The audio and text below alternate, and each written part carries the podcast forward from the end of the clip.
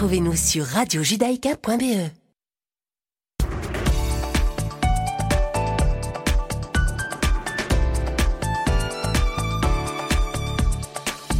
Bonjour à toutes et bonjour à tous. Il est 17h sur Radio Judaïka. Bienvenue à vous si vous nous rejoignez. Je suis ravie de vous retrouver en ce lundi 29 novembre et tout de suite le flash d'information de cet après-midi.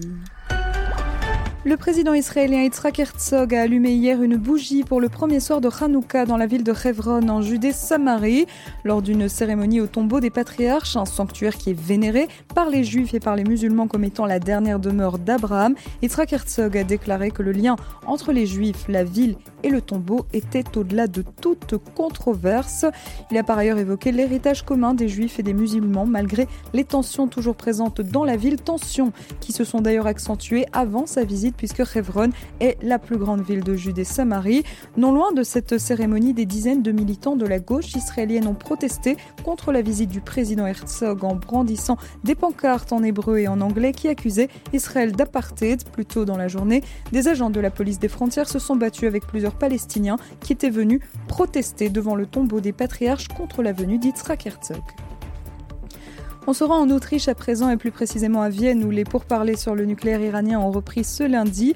Ce que l'on peut dire c'est que Téhéran est fermement déterminé à parvenir à un accord avec la communauté internationale sur le dossier nucléaire. Ça c'est en tout cas ce qu'a déclaré le porte-parole du ministère iranien des Affaires étrangères Saïd Khatibzadeh. La délégation de la République islamique d'Iran envisage des pourparlers fructueux, c'est ce qu'il a donc dit devant la presse, tandis que Téhéran exige l'abandon de toutes les sanctions imposées par les États-Unis et l'Union européenne depuis 2000 2017, y compris celles qui ne sont pas liées à son programme nucléaire, selon l'agence de presse Reuters.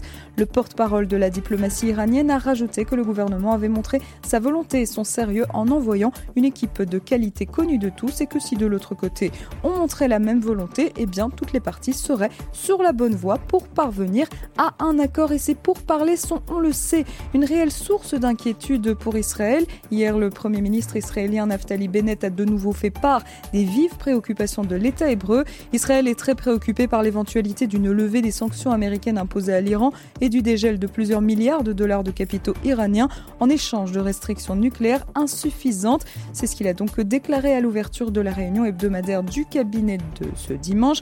Pour le Premier ministre Bennett, il est très important qu'en matière de sécurité de l'État, le gouvernement parle d'une seule et même voix. Et c'est la fin de ce flash. On se retrouve bien évidemment à 18h pour le journal de la rédaction. Et tout de suite, ne manquez surtout pas chercher l'erreur présentée par Isaac Franco et Richard Loeb. À tout à l'heure.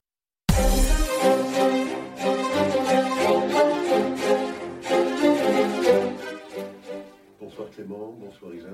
Bonsoir Richard, bonsoir Clément et bonsoir à tous nos auditeurs. Un petit rappel, comme la semaine dernière, cette émission, vous pouvez la voir sur la radio, à la radio, 90.2 euh, ou bien sur Facebook, vous aurez le son et l'image. Et nous aurons le son également de Clément. Oui. À 17h30. À la demi. À la demi. Une nouvelle composition de Clément. Alors Isaac, nous allons parler aujourd'hui du jeu d'échecs. C'est un sujet qui me tient beaucoup à cœur. Et ensuite, nous parlerons de l'Iran. Hein, il y a deux dates symboliques. Hein. Aujourd'hui, le 29 novembre, on sait que les négociations euh, sur le nucléaire redémarrent aujourd'hui à Vienne. Et puis nous parlerons d'une autre date qui correspond également au 29 novembre, c'est le, fameux, la fameuse résolution 181 des Nations Unies euh, de 1947, qui euh, en tout cas vote en faveur de la création de deux États dans ce qui était l'ancien mandat britannique en Palestine. Nous parlerons aussi un petit peu des États-Unis. Il y a quelques dossiers là-bas sur l'avortement, sur le fameux attentat de Waukesha euh, qui a eu lieu il y a une dizaine de jours. Donc quelques sujets là-bas euh, qui retiendront également notre attention. Voilà, donc euh, j'ai peut-être oublié certains points, mais on, y reviendra. On y reviendra. Alors vite les échecs, vous savez que je suis joueur d'échecs, que je me passionne pour le sujet. Et, mais pourquoi est-ce que nous en parlons aujourd'hui?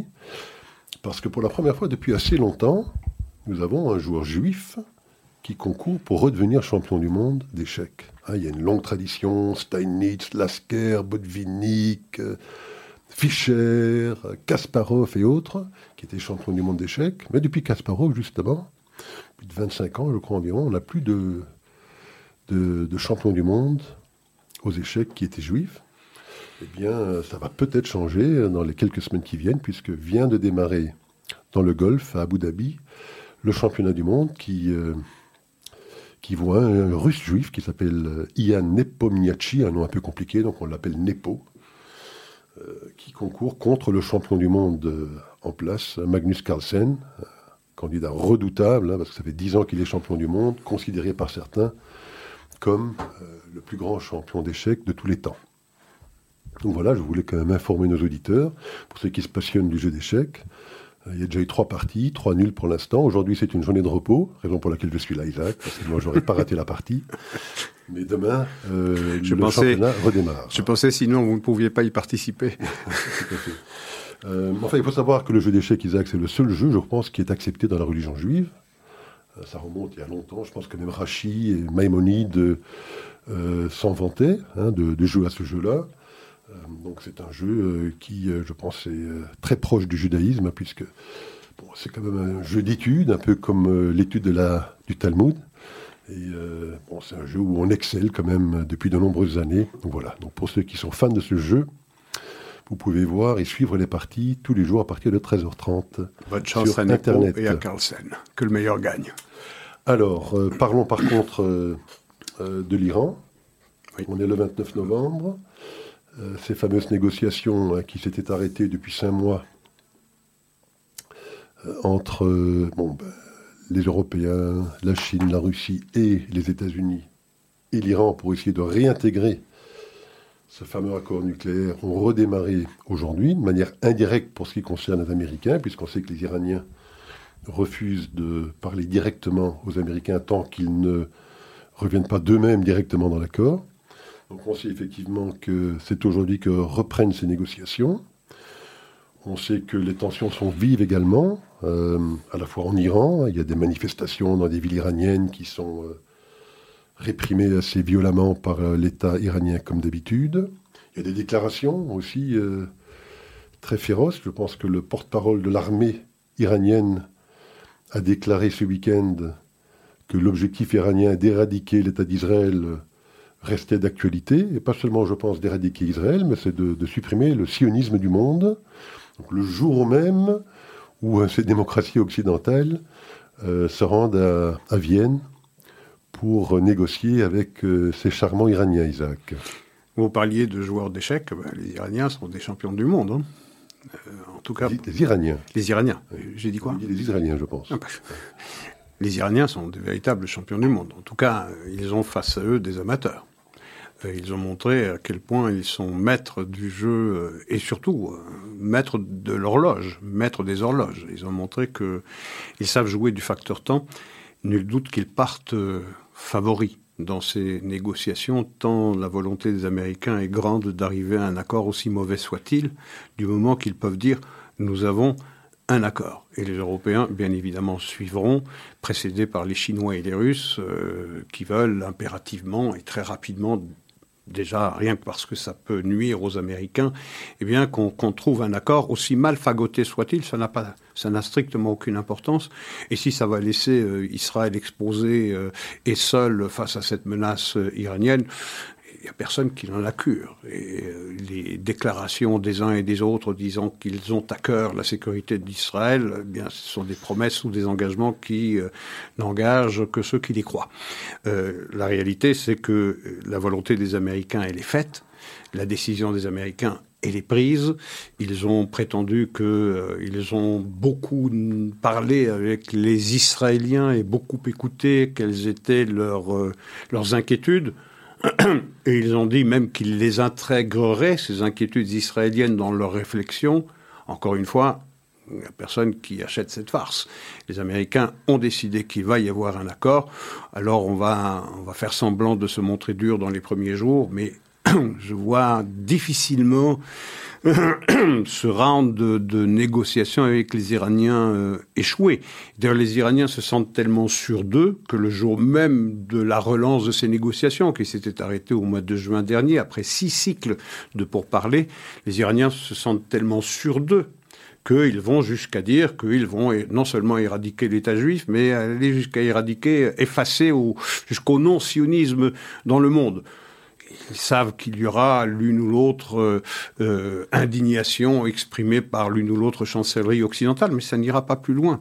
L'ambition des Américains, c'est nous quittons le Maghreb et le Machrek, quoi qu'il en coûte. Nous avons décidé que ce qui avait été conclu par l'administration Obama devait être remis sur rail. Il faut effacer ce que Donald Trump a fait, c'est-à-dire de dénoncer euh, l'accord de 2018.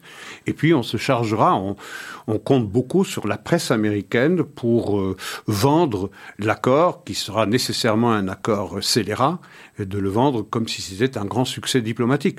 Rappelez-vous, la presse américaine, est venue au secours de l'administration Biden pour présenter la débâcle en Afghanistan comme un grand succès stratégique, parce qu'on avait évacué une centaine de milliers euh, d'Afghans en abandonnant euh, des milliers d'Américains derrière les lignes ennemies.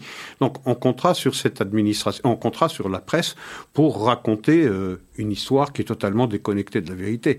La réalité, c'est que si rien ne change, et si les Israéliens ne prennent pas l'initiative, euh, eh bien, euh, les Iraniens se, dirigent tout droit et sans aucun obstacle vers le statut d'État du seuil, euh, et ils continueront, n'en doutons pas, leurs travaux pour arriver à, mettre au point une bombe atomique avec l'uranium qu'ils auront réussi à enrichir à un degré suffisant. Alors on sait que Yair Lapid fait preuve d'un activisme diplomatique assez important ces derniers jours. Je pense qu'il est à Londres aujourd'hui. Il se rend à Paris, à Paris demain pour rencontrer Macron. L'Allemagne, qui est le troisième pays européen qui euh, participe de ces négociations, toujours en cours de formation d'un gouvernement, donc j'imagine que c'est la raison pour laquelle il ne se rend pas en Allemagne pour l'instant. D'ailleurs, je pense que pour l'Allemagne, c'est euh, Barbock qui est prévu, je pense, pour être la ministre des Affaires étrangères. Peut-être qu'on pourra parler, euh, si vous avez des informations concernant son point de vue sur euh, ce conflit. Mais en tout cas, hier, Lapide est, euh, est à Londres aujourd'hui. Il sera en Angleterre, en France demain. Il y a quand même une déclaration assez forte aujourd'hui de Lapide avec son homologue britannique, Liz Truss, la nouvelle ministre des Affaires étrangères britannique, qui déclarent tous les deux qu'ils travailleront sans relâche ensemble pour faire en sorte que l'Iran n'ait jamais la bombe atomique. C'est une déclaration assez forte. Est-ce que sera suivi euh, de faits concrets Je ne le sais pas. Attendons de voir ce qui se passe demain à Paris. Euh, c'est vrai qu'on avait les propos, enfin on était plutôt pessimiste il y a quelques mois également lorsque ces négociations avaient démarré. On pensait qu'ils allaient aboutir avant les, avant les, élections iraniennes. Est-ce que vous êtes si sûr que ça? Parce que je vous sens très euh, pessimiste et assez catégorique sur euh, l'issue de ces négociations. Est-ce que c'est tellement évident que, je ça aboutira? Je le serais moins s'il y avait en face euh, des Américains bien déterminés à, obtenir des Iraniens des concessions significatives, c'est-à-dire l'abandon de tout ce qu'ils ont obtenu depuis 2018 et pas seulement depuis 2018. Hein, je veux dire, ceux qui accusent euh, Donald Trump la sortie de, des États-Unis de l'accord du JCPOA de 2015 euh, en 2018 que ça a accéléré euh, le programme nucléaire iranien. Ben, c'est se payer de mots. En réalité, les Iraniens n'ont jamais respecté les provisions euh, qui, euh, qui les obligeaient dans ce traité de 2015. Le lendemain de sa signature, eh bien, déjà, euh, ils, enfreignaient ces, dispositions. Et d'ailleurs, cette, cette extraordinaire aventure du Mossad en Iran en janvier 2018 a montré combien l'Iran n'a cessé de mentir à la communauté internationale. Et aujourd'hui encore, le responsable Raphaël Grossi de la IEA montre qu'il n'a pas obtenu de l'accord de de, Téhéran pour pouvoir réinstaller un matériel de surveillance de ce qui se passe dans les, dans, dans les centres euh, nucléaires iraniens. Il attend aussi, je pense, des réponses concernant des particules radioactives découvertes qu'ils ont découvertes dans des sites non déclarés par, euh, par les Iraniens. Donc, c'est ce qui fonde, c'est ce qui nourrit mon pessimisme, c'est que en phase 2, ils ont une administration qui a décidé d'arriver à un accord quel qu'il soit. Rappelez-vous les, rappelez-vous la promesse de Joe Biden le, pendant la campagne électorale américaine. Il avait dit il nous faudra renégocier un accord qui soit plus long, qui soit plus sévère, qui soit plus élargi également, puisqu'il faudra parler non seulement de, de nucléaire, mais il fait également parler du programme balistique iranien. Il faudra également parler de la politique expansionniste euh, iranienne, depuis le Yémen jusqu'au Liban. rien de tout cela désormais est sur la table. Ce que les Américains euh, disent, c'est que nous sommes prêts à beaucoup de concessions. C'est pas moi qui parle, c'est Robert Mallet. Nous sommes prêts à beaucoup de concessions sur le plan des sanctions à partir du moment où les Iraniens arrêtent d'enrichir. Ça veut dire quoi? Ça veut dire que tout l'acquis iranien n'est pas contesté. Et c'est ce qui fonde mon pessimisme. Donc on va s'accorder vraisemblablement, après avoir mis en scène l'opposition de l'un ou l'autre pays qui va être en pointe contre l'Iran. Rappelez-vous, c'est la France qui avait joué ce rôle en 2015. C'est la France qui avait été le plus soucieuse d'obtenir des concessions ou des promesses euh, qui engageaient véritablement l'Iran. Mais c'était un théâtre, un théâtre, cette histoire-là. Eh bien, je, je pense que euh, on est aujourd'hui à l'acte 1 de ce nouveau théâtre dont on connaît, hélas, l'épilogue. J'aimerais beaucoup me tromper, évidemment. C'est mon souhait le plus cher. C'est que les Iraniens se trouvent face à un bloc euh, uni euh, et extrêmement solide qui exige des Iraniens des véritables concessions.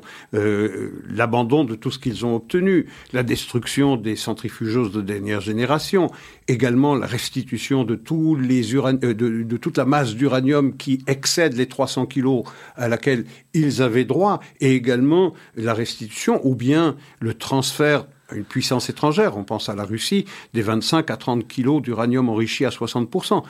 Il n'en sera rien. Les Américains ont l'ont dit, et c'est certainement pas la meilleure manière de négocier, c'est on veut un accord à tout prix. Les Iraniens l'ont parfaitement compris, ils ont adopté, adapté leur, euh, défense euh, si vous voulez, sûrs qu'ils sont d'avoir l'appui d'ailleurs des Russes et des Chinois derrière eux, ils ont adapté leur défense à cette promesse qui est faite par les Américains que quoi qu'il en coûte, pratiquement, il faut un accord. Le reste, c'est de la déclaration. Ça sert, ça sert seulement à calmer les Israéliens et leur dire, vous allez voir, on va veiller à vos intérêts et de toutes les façons, quel que soit l'accord qu'il y aura, eh bien, l'Iran n'aura pas la bombe. Et qui va l'en empêcher?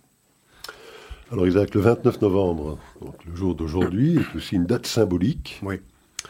Puisque le 29 novembre, il y a exactement 74 années, en 1947, se votait aux Nations Unies une résolution qui prévoyait le partage de la Palestine de l'époque, qui était donc sous mandat britannique, en deux États, un État juif et un État arabe et palestinien. Non. Non Arabe. Arabe, pardon. Le mot palestinien n'est pas, n'est pas prononcé, n'existe pas. Prononcé pour parler du mandat en Palestine. En Palestine, oui, mais quand vous dites deux États, c'est un État juif, effectivement, et un, État, arabe. Les Palestiniens étaient les Juifs. Tout à fait. Donc, euh, le 29 novembre 1947, cette résolution est votée, je pense, par 33 pays, euh, sur 56-57 pays qui euh, siégeaient aux Nations Unies à l'époque il fallait qu'elle passe euh, aux deux tiers, minimum deux tiers des pays qui étaient donc aux Nations Unies. 33 ont voté pour, je crois une dizaine. 13 abstentions. 13 abstentions, mais une dizaine ont voté contre. Oui, c'est ça. Parmi les contre, d'ailleurs, il y avait la Grèce, oui. ma grande surprise, l'Inde, un peu moins surprenant, évidemment toute une série de pays musulmans qui ne voyaient pas d'un très bon œil la création d'un État juif. Voilà une date toute symbolique, mais Isaac, est-ce qu'elle consacre véritablement Parce que bon, euh, cette résolution prévoyait donc le retrait des Britanniques, je pense au plus tard début août 1948, et prévoyait au plus tard la création effective de ces deux États le 1er octobre 1948. Est-ce qu'on peut dire oui ou non que cette résolution euh, consacre véritablement la création d'un État juif en Palestine? Non. Non, c'est une résolution de l'Assemblée générale, Elle ne crée pas les États, d'ailleurs pas plus euh, l'Assemblée générale que le Conseil de sécurité. Euh, c'est une recommandation. Et d'ailleurs, cette recommandation, elle a été euh, invalidée ou rejetée par les pays arabes. aussitôt, aussitôt qu'elle a été votée, eh bien, les États arabes ont déclaré qu'elle était pour, eux nulle et non avenu. Ça n'est pas une résolution du Conseil de sécurité ou de l'Assemblée générale qui crée un État. Ce qui crée un État, ce sont les traités internationaux qui ont décidé de la création d'un foyer national juif, et c'est bien avant 1947. C'est, euh, la déclaration Balfour en 1917, c'est la conférence de San en 1918, et puis euh, c'est la Société des Nations en 1920, et puis c'est la clause du peuple juif 1946, euh, l'ONU, qui est une partie intégrante de la Charte des Nations Unies. C'est ça qui crée un, c'est ça qui crée un État. Donc il y a eu une volonté qui a été sanctifiée par des traités euh, L'Assemblée générale des Nations unies ne crée pas du tout euh, un État. Ce qui a créé l'État d'Israël, c'est la déclaration par Gourion, le 14 mai 1948, de l'État d'Israël. Euh, et le même jour, vous aviez les Anglais, les Britanniques qui quittaient la Palestine, et, la déclaration de guerre des pays arabes qui envahissaient le, tout jeune État, le nouveau-né. voilà, mais la résolution 181 n'a pas donné de légitimité particulière. La légitimité euh, d'Israël, elle tient, de l'État juif, pardon, euh, elle tient aux traités qui ont consacré sa naissance par la volonté des puissances euh, qui géraient les affaires du monde, et puis ça a été validé par la Société des Nations qui elle-même, le corpus juridique de la Société des Nations, a été endossé par l'ONU qui allait être créée en 1946 et cette clause 80, qui s'appelle clause du peuple juif, eh bien, euh, sanctifie ces traités-là. Dit bien que euh, un foyer national juif doit être créé. Et c'est intéressant parce que le territoire est, spécifié. C'est euh, Gaza, c'est Israël dans les frontières internationalement reconnues, même si le, la ligne verte, la ligne de cessez-le-feu d'armistice n'est pas une frontière politique, et, également la Judée-Samarie. Donc toute personne qui vient contester euh, la légitimité et la légalité d'une présence juive en Judée-Samarie contrevient au traité qui consacre le droit des Juifs, le droit légitime et, le droit légal à être présent en Judée-Samarie. C'est ça qui constitue euh, un État. C'est la déclaration de, Ben Gourion. Cet État aurait pu cesser d'exister aussitôt si euh, les, euh, les visées éradicationnistes et même génocidaires des États, arabes qui avaient promis de jeter tous les Juifs à la mer et qu'il n'en existerait plus un seul de vivant, eh bien cet État aurait pu être un État mort-né.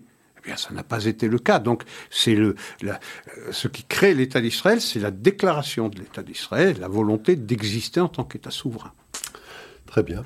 et, je rappelle, et, c'est intéressant ce, rappel historique ou, juridique parce que vous savez, on parle beaucoup de, du droit des Palestiniens à avoir, euh, à avoir un État.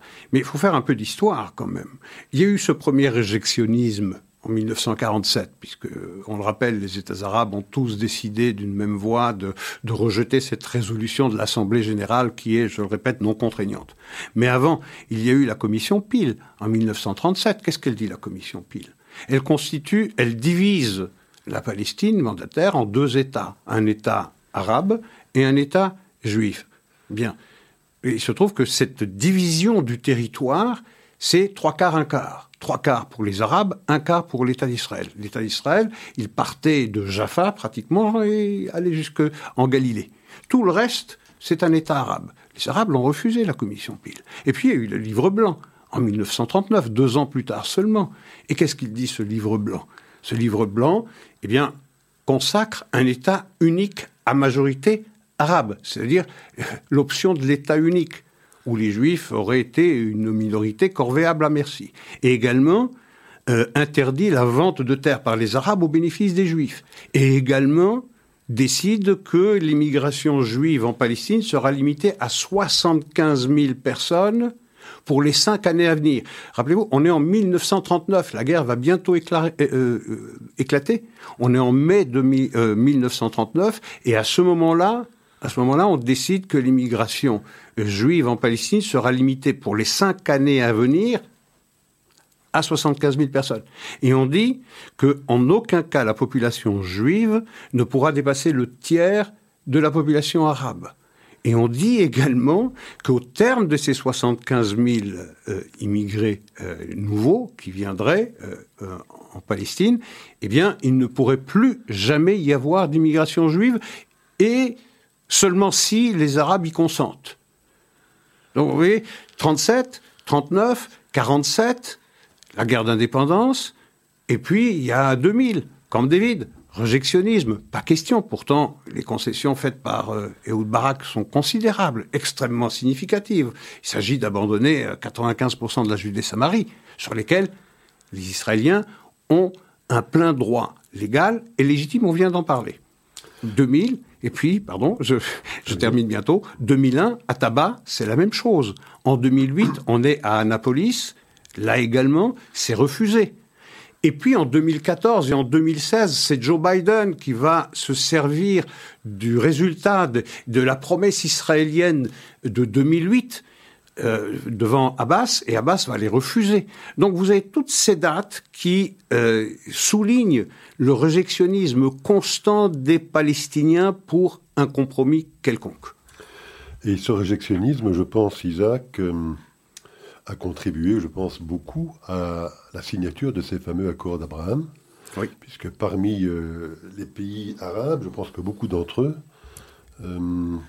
commençaient effectivement à se fatiguer effectivement de ce réjectionnisme palestinien. Donc, euh, on sait que les Émirats, Bahreïn, le Maroc, le Soudan ont signé ces accords d'Abraham.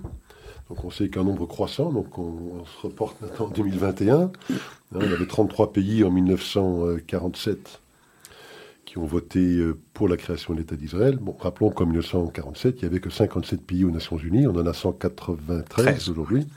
Je ne voulais pas savoir combien parmi ces 193 reconnaissent l'État d'Israël, mais enfin, il y en a, j'imagine, un certain nombre, mais surtout un nombre croissant. Oui. Hein, Puisqu'avec ces accords d'Abraham, ben maintenant, on en a quelques-uns de plus parmi le monde arabe. Et euh, et ça change, je pense, considérablement la donne. D'autant plus que je parlais d'activisme diplomatique de Yair Lapid, il y a aussi un activisme diplomatique de Benny Gantz. Parce que maintenant, parlons un petit peu de l'actualité toute chaude. Hein. On sait que Benny Gantz revient du Maroc en tant que ministre de la Défense.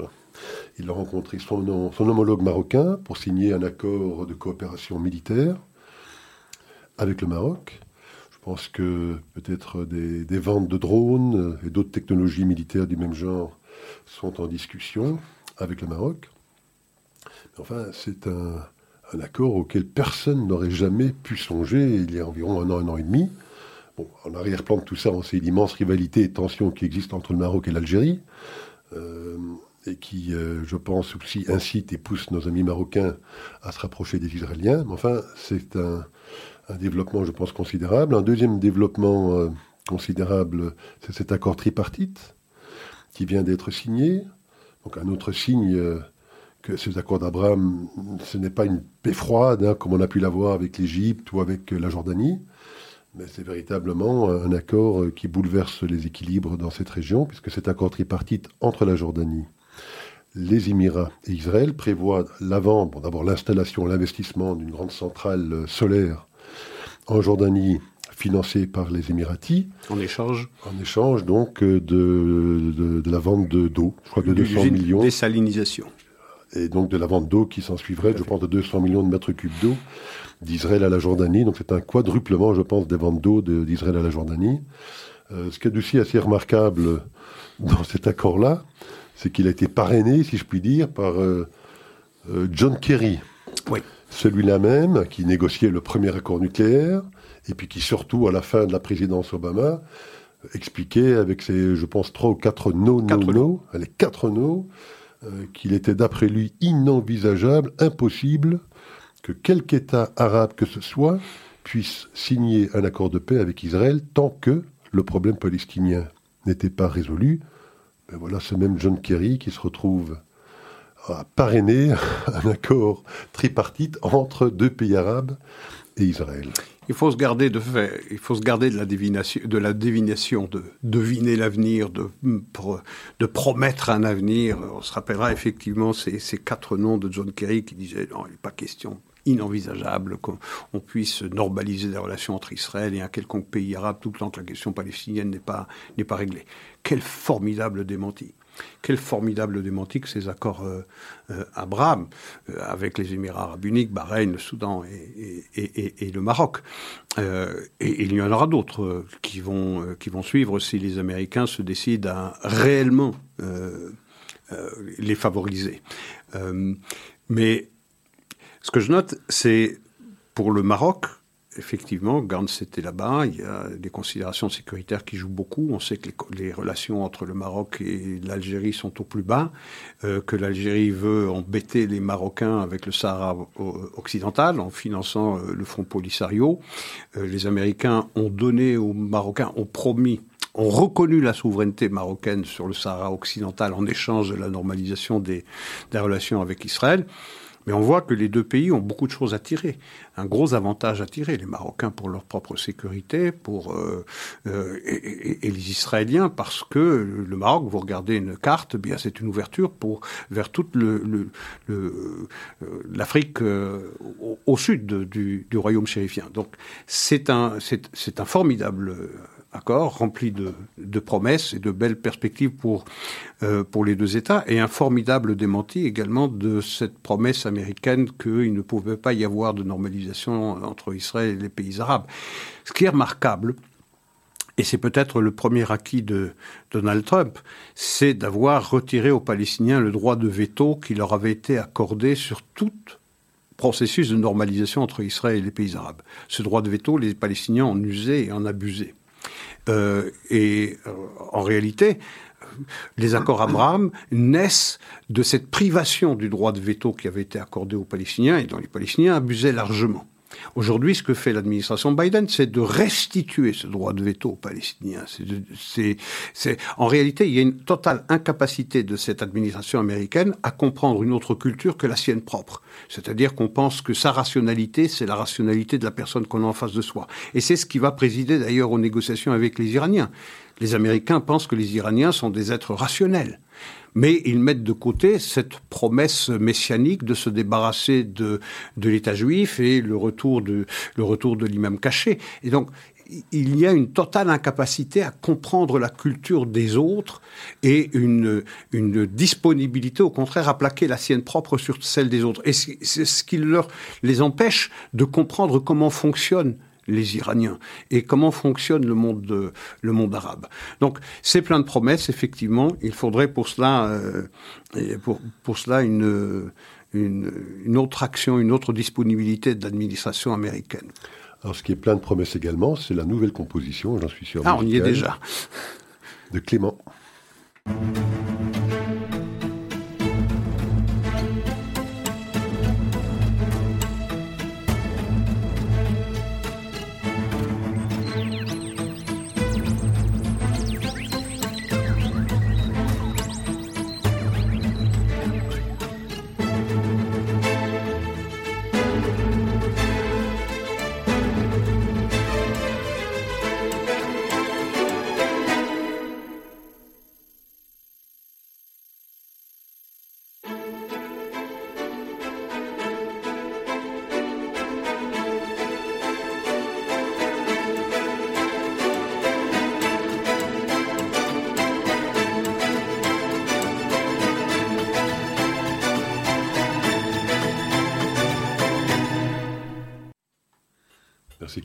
Effectivement, c'était plein de promesses, je pense. Oui, hein. tout à fait. On est toujours bluffé. Clément Villancel.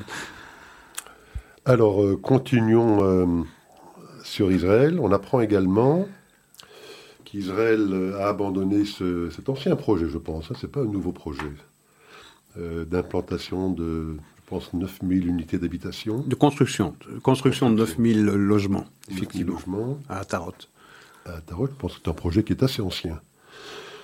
Euh, qui n'était pas très bien vu non plus, je pense, de l'administration précédente, euh, je parle de Trump, euh, qui est encore moins bien vu, j'imagine, de l'administration Biden. Voilà, donc Israël vient d'annoncer qu'elle abandonnait, si je puis dire, ce projet.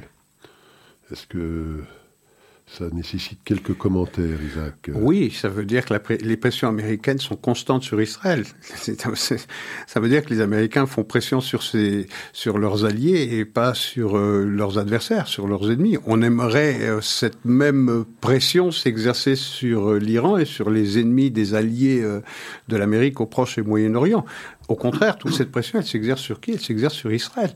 Euh, elle s'exerce sur Israël pour euh, empêcher que les Israéliens continuent euh, de s'en prendre aux Iraniens en Syrie ou en Irak. On s'en prend pas à l'Iran. et on fait savoir aux Israéliens que si vous attaquez les Iraniens en Syrie et en Irak, ça va contre, ça va nous contrarier dans nos négociations avec l'Iran. Donc la pression, elle s'exerce toujours sur Israël. C'est ça qui est extraordinaire. Et donc cette pression, elle s'est fait sentir pour Atarot on a dû abandonner, les Israéliens ont dû abandonner ce projet, pour l'instant en tout cas, ce projet de construction de 9000 logements qui est à l'est de, de Jérusalem sur l'ancien aéroport. Euh, il y a un autre projet encore plus... Euh, controversé, je dirais, c'est sur cette fameuse zone dont on a déjà parlé dans notre émission, la zone E1, celle qui sépare euh, les quartiers orientaux de la capitale israélienne de Maale Adoumim. La zone E1, c'est quelques kilomètres carrés qui sont vraisemblablement les plus sensibles de toute euh, la problématique, puisque euh, les Palestiniens, et avec les Palestiniens pratiquement toute la communauté internationale, administration américaine comprise, disent qu'à partir du moment où les Israéliens construisent dans ce no man's land, qui sépare l'est de Jérusalem de Maale Adoumim, eh bien, euh, euh, il ne peut plus y avoir de contiguïté territoriale des Palestiniens, ce qui euh, ce qui est topographiquement faux. Euh, c'est certain que Ramallah euh, va être séparé de Bethléem à partir du moment où il y a une construction dans cette zone E1, mais ça n'empêcherait pas les Palestiniens de contourner par l'est, parce que euh, à l'est, il resterait toujours un couloir large de 13 kilomètres qui assurerait cette contiguïté territoriale. Ce qui est formidable, c'est que il est inacceptable pour la communauté internationale qu'un État palestinien à naître euh, n'aurait une largeur à un certain, un certain endroit de son territoire que de 13 km, mais je rappelle qu'au niveau de, de Calquilia, euh, par exemple, bah, l'État juif, c'est 12 km 600. pas plus euh, pas plus large, pas plus étroit que cela. Donc, ce qui est valable pour Israël pourrait être valable pour les Palestiniens. Mais on prétend à tort que topographiquement, eh bien, la construction dans E1 va empêcher la contiguïté territoriale. Ça, c'est un aspect du problème. Et un autre aspect du problème qui est encore plus intéressant, c'est la reconnaissance de Londres, on l'a commenté la semaine dernière, de ce que le, Hamas est une organisation euh, terroriste, euh, elle politique comme euh, elle militaire, tout compris. Cette fiction était grotesque. Londres a, a, ouvert les yeux et c'est une bonne chose. Mais ça veut dire quoi ça?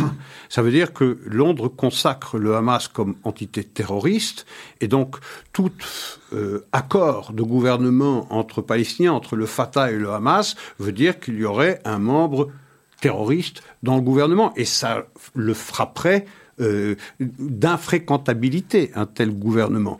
Ce qui veut dire que euh, tout le temps que le Hamas règne à Gaza, eh bien, il n'y aura pas, euh, il n'y aura pas de, de, réconciliation interpalestinienne. Et quand on sait que la Palestine à naître ne peut pas faire l'économie de Gaza, ça veut dire que toute création d'un État palestinien est renvoyée s'inédier. Oui. On sait effectivement, euh, cette idée d'une réconciliation palestinienne paraît très éloignée quand on voit effectivement la répression qui existe euh, maintenant en Judée-Samarie euh, contre le Hamas. Hein, je pense que le, Fatah, là, est, en train de, d'arrêter et d'enfermer à bout de bras tous les responsables du Hamas dans ces territoires. Alors, vous parliez des États-Unis qui exercent une pression Constante. Constante sur Israël. Alors parlons un petit peu des États-Unis. Il y a quelques sujets là qui nous intéressent. Le premier, qui n'est pas un petit sujet, hein, c'est celui de l'avortement. On sait que depuis 1973, hein, le fameux euh, Roe versus Wade, le fameux Roe versus Wade de la Cour suprême américaine de 1973, l'avortement euh, est permis dans tous les États, dans, dans tous les États des États-Unis, avec ce concept dit de viabilité. Le concept euh, prévoit que, comment l'appeler, un, embryon, un enfant, un fœtus, enfin peu importe, que l'enfant, disons, dans le ventre de sa mère, si on pense qu'il serait viable en dehors du ventre de sa mère, eh bien, ça, ce serait la date limite au-delà de laquelle un avortement ne serait normalement plus permis d'après la Cour suprême. Oui. Donc ça, c'est, si je puis dire, la jurisprudence qui a été confirmée à plusieurs reprises euh, par d'autres euh, jugements de la dite Cour suprême depuis. Euh, mais bon, sauf que maintenant, cette Cour suprême a une composition assez différente. Euh, six conservateurs, cinq conservateurs, un sixième qui était normalement conservateur, mais qui, bon, qui balance de temps en temps de l'autre côté. mais enfin, en tout cas, un minimum 5-4, potentiellement 6-3, de juges conservateurs, qui pourraient éventuellement prendre un point de vue différent sur cette question. Et ils vont devoir débattre de cette question le 1er décembre, donc mercredi, je pense, dans le cadre d'une loi qui est passée au Mississippi. Une loi qui prévoit d'interdire les avortements au-delà de la 15e semaine. Donc bien avant ce concept de viabilité, puisque, bon, euh, si on en croit euh, la médecine actuelle, pense que les grands prématurés, donc les tout grands prématurés, je pense que c'est aux environs du sixième mois, on est capable effectivement de sauver une grande proportion de ces grands prématurés. Donc, euh, en toute logique, normalement, le sixième mois était la date, si je puis dire, euh, ultime. Là, le Mississippi vient de voter une loi, enfin, il y a quelques semaines ou quelques mois, vient de voter une loi euh, qui ramène ça à 15, 15 semaines. Le Texas, d'ailleurs, lui emboîté le pas en votant une loi, je pense, qui, qui est basée sur le, le, premier battement du cœur, qui intervient plus ou moins à la cinquième ou sixième semaine, donc encore plus, plus, plus contraignante. Mais en tout cas, la décision de la Cour suprême de mercredi, ou en tout cas le débat, ne porte pas sur la loi du Texas, mais sur celle du Mississippi. Ce serait un bouleversement énorme aux États-Unis si euh, cette Cour suprême permettait à cette loi du Mississippi de tenir. Oui, ce serait euh, un grand bouleversement. En tout cas, euh, c'est un commentaire difficile. C'est un, sujet extrêmement difficile parce que euh, parce que tout le monde a des opinions extrêmement tranchées sur ce, sur ce droit à l'avortement. Euh, donc, personnellement, je ne suis pas un spécialiste. J'ai du mal à, dire à partir de quand euh, un, à partir de quand un embryon est un être à part. Euh, les femmes disent c'est mon corps euh, et j'en dispose comme je l'entends. Euh, on pourrait objecter que, en réalité, à partir d'un certain moment, eh bien, l'embryon est autonomisé. Il existe, certes, dans le ventre de la mère, mais c'est un être à part qui doit être protégé. Donc j'entends moi toutes ces toutes ces remarques. Je pense que je pense que le droit à l'avortement doit être encadré, sérieusement encadré, comme à l'origine, par exemple, en Europe, ça l'avait été avec la loi Veil, qui prévoyait un cadre extrêmement rigide pour euh, euh, le droit à l'avortement. Euh, je veux dire que ce droit a été poussé parfois à l'excès et jusqu'à l'indécence la plus la plus extraordinaire. Songez qu'il y a certains États aux États-Unis qui qui défendent le droit à l'avortement jusqu'au neuvième mois jusqu'au neuvième mois, c'est-à-dire euh, jusqu'au moment où l'enfant est prêt à naître. Et même certains qui prétendent que, à partir du moment où la, femme peut objecter, euh, peut exciper d'un certain inconfort euh, psychologique, à la perspective de voir un enfant naître, eh bien, en accord avec son médecin, on pourrait tuer l'enfant qui serait né on parle d'infanticide ici. Donc on voit que la frontière est euh, qu'il faut la redéfinir en tout cas, qu'on a été trop loin dans un sens pour que le besoin n'existe pas de d'en rediscuter aussi sereinement que possible, si la, sérénité est possible dans un débat aussi euh, qui attise autant les, autant les passions.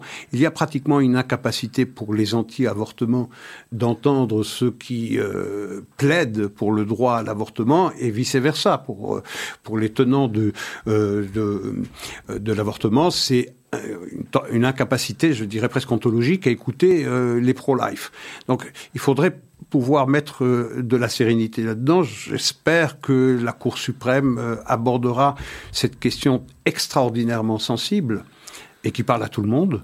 Euh, de manière à, trouver un équilibre qui soit viable pour tout le monde. Mais rien n'est moins sûr. Ce sera en tout cas un tremblement de terre, je pense, aux États-Unis si mercredi elle validait, si je puis dire, on n'invalidait pas j'en serais pas cette surpris. loi du Mississippi. Hein. Je n'en serais pas surpris. Je voudrais, moi, à titre personnel, euh, j'ai toujours eu beaucoup de mal à comprendre cette logique de viabilité. Mhm. Vous prenez un, un, jeune enfant euh, dans le ventre de sa mère, et vous, posez vous vous posez la question de savoir si vous le sortez de ce ventre, est-ce qu'il sera viable? Alors qu'il suffirait bien évidemment de le laisser. Dans le ventre de sa mère pour qu'il soit parfaitement viable. Donc le concept me paraît, moi, euh, très bizarre. Euh, euh. Moi, ce qui m'intéresse, c'est à quel moment, mais encore une fois, je ne suis pas un spécialiste, à, quel moment l'embryon devient autonome. C'est-à-dire s'il a une vie propre. S'il a une vie propre. Et, si la mère n'a pas un droit à quel moment la mère cesse d'avoir un droit absolu sur ce qui est dans, son ventre, sur ce qu'elle héberge dans son ventre? Euh, Les femmes prétendent, les pro-avortements prétendent, c'est mon corps, j'en dispose comme je veux. Mais euh, le corps d'un enfant, c'est un corps indépendant. C'est un être indépendant du corps de la femme. Jusqu'où, jusque quand euh, elle a un droit euh, de décider, je ne sais pas. Euh, je ne sais pas. C'est un sujet des plus, des plus sensibles. Un vaste débat. Très vaste On pas le, temps de le mener à terme, c'est clair. Surtout, sûrement pas. Oui, ce qui manque le plus dans un débat comme ça, c'est évidemment la sérénité, c'est très difficile, tout le monde a des positions extrêmement tranchées, on est pour l'avortement et dans ce cas, on n'est pas capable d'écouter les raisons de l'autre et vice-versa, donc c'est extrêmement difficile. Alors deuxième sujet américain, euh, lié donc à cet attentat, on peut probablement le qualifier de terroriste, hein, puisqu'il s'agit euh, donc de, ce Daryl Brooks, qui a un casier judiciaire, je pense, lourd de 50 pages, si je ne me trompe pas. Et quand je dis lourd, euh, non seulement en quantité de pages, mais en gravité des faits euh, qui ont été reprochés dans le passé, donc à écraser, euh, dans le cadre de cette parade de, Noël, je pense, ou qui préparait Noël, à écraser des civils. Je crois qu'il y a six morts. 40 blessés. 40 blessés, donc beaucoup d'entre eux dans un état critique. Et des enfants. Et des enfants. Et je pense que parmi les morts, je pense qu'il y a également un jeune enfant, débutant. Euh, un noir, Darrell Brooks. Je le dis pourquoi? Pas parce que c'est particulièrement pertinent, sauf à dire que euh, dès lors que c'était un noir, avec un casier judiciaire euh, extrêmement lourd, qui avait, été, qui avait été libéré sous caution pour 1000 dollars, 1000 dollars, par un procureur qui d'ailleurs, lorsqu'il a été élu procureur de l'État du Wisconsin, je crois qu'il s'appelle Chilwell. Chisholm. Chisholm. Chisholm. Chisholm. C'est le DA de Milwaukee.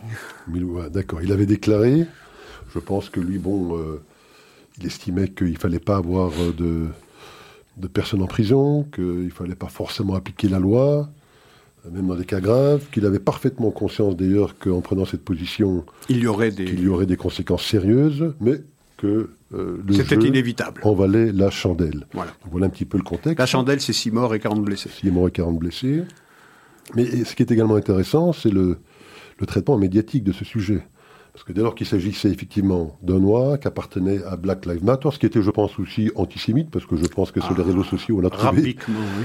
Rabiquement antisémite. Bon, il correspondait pas du tout au profil espéré, si je puis dire. Hein. Rêvé. Rêvé par les médias. Et donc, euh, ce qu'ont fait les médias, c'est qu'ils ont en fait traité ce dossier comme s'il s'agissait d'un incident. Euh, ils ont parlé, je pense, d'une SUV qui avait fait un accident euh, mhm. dans cette parade, en, oubliant constamment et totalement la personnalité de la personne qui avait commis euh, ce crime. Deux volets. Les faits d'abord. Les faits, donc, vous le rappeliez, ce Darrell Brooks, au volant de son SUV, fonce dans une foule, six morts, 40 blessés, des enfants. La personnalité de l'individu. Effectivement, c'est un repris de justice. Il a été condamné pour des choses extrêmement lourdes. Il avait déjà usé de sa voiture comme d'un moyen pour agresser sa compagne et mère de son enfant. Il s'était servi de ce véhicule pour l'attaquer alors que sa femme était en train de faire le plein de l'autre véhicule. Il avait essayé de l'attaquer de la même manière, également pour coups et blessures dans d'autres, dans d'autres affaires. C'est un antisémite rabique, Rabic, qui prétend que le sionisme doit disparaître de la terre, partisan de BDS, les juifs sont l'incarnation du mal le plus achevé. Hitler avait raison. Hitler avait raison, c'était un grand homme. Mais cet homme, comme vous le dites justement, ne correspond pas au profil rêvé. Rappelez-vous Charlottesville. Charlottesville, euh, au début du mandat de Donald Trump, c'est une voiture aussi qui fonce dans la foule, mais c'était un suprémaciste blanc. Alors là, ça, ça a été euh, ce que Donald Trump a dû traîner euh, pendant pratiquement toute sa présidence, et on a attribué à Donald Trump des propos qu'il n'avait absolument pas tenus, puisqu'on lui fait dire qu'il y avait parmi les gens, les manifestants à Charlottesville, des gens bien des deux côtés, alors qu'il avait assorti son propos du commentaire suivant à l'exception bien évidemment de tous les suprémacistes et de tous les néo-nazis qui participent à cette manifestation. Mais cela, on l'a skippé, on l'a complètement oublié parce qu'on a voulu l'oublier. Mais Charlottesville, c'était un blanc. On a fait le procès du suprémacisme blanc et ça a pu euh, ça a pu nourrir l'accusation que, en réalité, Donald Trump, par sa déclaration, était en réalité un relais ou un porte-voix des suprémacistes blancs en l'occurrence ici avec euh, Darrell Brooks, qui est noir, qui est repris de justice, qui a été libéré sous caution pour les crimes graves qu'il a commis pour 1000 dollars seulement à cause de ce, euh, district à tourner euh, John Chisholm, eh bien, pas de problème là. Il correspond pas au profil. On va tout de même pas l'accuser de suprémacisme noir, ce qu'il est puisqu'il prétend que la race noire est supérieure à toutes les autres races, pas en faire le, procès. Euh, imaginez ce qu'il en aurait été si, à la place de Darrell Brooks, se trouvait un, personnage blanc, un suprémaciste blanc. On ne parlerait que de cela. Eh bien, dès le lendemain, dans les grands journaux, je pense à Washington Post, les grands journaux euh, mainstream, euh, Washington Post et New York Times, dès le lendemain, c'est relégué en bas de page 1, un petit insert, un petit insert. Et donc, il s'agit de ne pas en parler parce que il y a un seul suprémacisme, c'est le suprémacisme blanc, et tous ceux qui tuent euh, et qui ont la peau noire, eh bien, sont nécessairement innocents, ne peuvent pas être des criminels. C'est ça qui est scandaleux c'est ce traitement de la presse. Et c'est ce que je disais à propos de l'Iran tout à l'heure. Cette administration peut compter sur une presse qui est complaisante, sinon complice, d'une administration qui voit les choses du monde d'un seul regard. Et rappelons que cet attentat s'est déroulé, je pense, deux jours après le, fameux procès de Kyle Rittenhouse, hein, qui était donc ce jeune homme blanc de 18 ans, 17 ans au moment des faits, qui a été finalement acquitté. Hein, donc il avait été accusé d'avoir euh, tué deux personnes, euh, blessé une troisième, euh, tous blancs d'ailleurs. Hein. Mhm. On avait quand même mhm. réussi à le traiter de suprémaciste blanc. Par le président. Par le président également, avant qu'il ne le soit président, mais enfin effectivement en campagne. Donc voilà un jeune blanc qui avait tué deux blancs et qui est accusé d'être un suprémaciste blanc. toute la presse évidemment l'avait condamné. C'est des pratiques actuelles, hein. on le voit effectivement avec l'affaire Hulot maintenant en France. Hein. on condamne par accusation. Euh, peu importe le procès, peu importe les preuves, peu importe les vidéos qui montrent à quel point euh, il, agissait en parfaite légitime défense. Bon, bien, cet individu a finalement, et c'est tout honneur euh, aux jurés qui n'ont pas cédé à la pression médiatique et probablement autres qui pesaient sur leurs épaules, il a finalement été acquitté. ça a suscité des hauts-là, évidemment, dans la même presse américaine, mais ça se produit deux jours après euh, tout près d'ailleurs de ces lieux. Tout à fait. Euh, on peut s'imaginer effectivement, si ça avait été un blanc qui l'avait fait, Bien sûr. Euh, on aurait évidemment expliqué que c'est Trump qui avait incité au meurtre et que c'était évidemment forcément ce type de politique judiciaire qui... Mais la presse a été jusqu'à dire que les victimes de Kyle Rittenhouse, ceux qui l'a tué et celui qui l'a blessé en légitime défense, étaient noirs. C'est extraordinaire euh, ce fantasme dans lequel vivent une grande partie des médias américains. Il faut tirer euh, la question raciale par la manche, même lorsqu'elle est totalement absente du débat. Et c'est le cas de Kyle Rittenhouse. On en a parlé la semaine dernière. L'accusé était blanc, les victimes étaient blanches, le juré était blanc à une exception, le président du tribunal était blanc, euh, l'accusation le procureur était blanc et le chargé de la défense était blanc également. Donc une affaire entre blancs. Eh bien non, ça ne suffit pas à la presse. Tout le temps que le jury n'a pas donné euh, euh, son, euh, son, jugement, eh bien il était condamné. il était condamné simplement parce qu'on avait décidé qu'il répondait au profil idéal. En réalité, nous l'avons déjà dit la semaine dernière, ce qu'on jugeait avec Kyle Rittenhouse, c'est le droit à la légitime défense. Alors Isaac, un petit mot concernant la Chine. Oui. euh, je signale à nos auditeurs un rapport très intéressant qui vient d'être publié par euh, un institut qui s'appelle l'INSERM, qui est l'Institut d'études stratégiques de l'armée française. Donc il, euh, il dépend des armées françaises, du ministère de la Défense. Un dénommé Paul Charon était en charge de cette enquête. Ils ont enquêté pendant deux ans sur les pratiques chinoises de ce qu'on appelle la soft power. Un rapport de 650 pages qui est disponible, je pense, sur Internet, qui sera, je pense, publié dans un livre euh, dans les jours qui viennent, mais enfin qui fait état euh, d'un dispositif tentaculaire qui dispose de moyens financiers illimités mhm. euh, pour effectivement influencer l'état des opinions dans le monde entier, pour faire passer évidemment une propagande pro-chinoise, euh, et qui utilise évidemment tous les moyens modernes à disposition, que ce soit les réseaux sociaux, que ce soit leur fameux euh, réseau Confucius, vous savez, les, centres culturels qui sont censés euh, défendre la culture chinoise, que ce soit la presse évidemment qu'ils infiltrent, que ce soit les grandes entreprises également qui sont très dépendantes du marché chinois pour la bonne santé de, leur, de leurs affaires, les universités évidemment qui sont également infiltrées, toute cette diaspora chinoise. On sait qu'il y a des millions de Chinois, évidemment, qui habitent un peu partout dans le monde et qui sont également utilisés par euh, ce réseau qui s'appelle le Front Uni. Hein. c'est un, dispositif au sein du Parti communiste chinois qui s'appelle le Front Uni, qui est en charge de ce programme. Eh bien, euh, bon, on ne peut pas en parler longuement aujourd'hui, mais je recommande à nos auditeurs d'aller se renseigner sur ce fameux rapport de Paul Charon de l'INSERM. Je pense qu'il s'appelle Les opérations d'influence chinoise, un moment machiavélien. Oui, c'est une influence considérable. Euh, énorme. On est tous sous influence chinoise sans même le savoir. Euh, une dernière euh, illustration de cela, de cette influence, c'est à l'OMS. L'OMS, on a un dernier variant.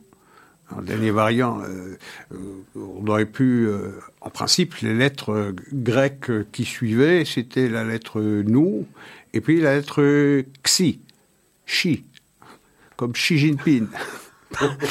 eh bien, on les a skippés, ces deux. On a, sauté, on a fait un saut de mouton sur, les, sur ces deux lettres et on est passé à Omicron. Euh, j'en connais un à l'Élysée qui ne doit pas être très content. Mais, mais en tout cas, on a évité la lettre euh, nous sous prétexte qu'on pouvait l'entendre comme new.